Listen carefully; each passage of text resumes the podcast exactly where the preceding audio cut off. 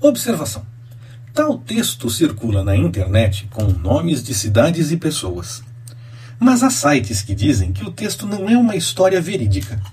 Assim, mantemos o texto com algumas alterações, mas sem os nomes, para que fique apenas a reflexão sobre nossa certeza, ou não, da ação do Senhor a partir de nossas orações.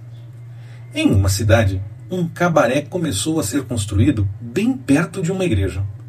A comunidade, preocupada, fez forte campanha contra a construção, com orações contínuas. Uma semana antes da inauguração, um raio incendiou o cabaré. Os responsáveis pelo cabaré processaram a igreja e o pastor, responsabilizando-os pela intervenção divina que destruiu a obra. Já a igreja e o pastor alegaram que não houve prova de intervenção divina a partir das orações. Diante de tal situação, veja o comentário do juiz na audiência de abertura dos trabalhos para tal processo. Pelo que li até agora, temos de um lado a proprietária de um prostíbulo que acredita firmemente no poder das orações, e do outro lado, uma igreja inteira que afirma que as orações não valem nada.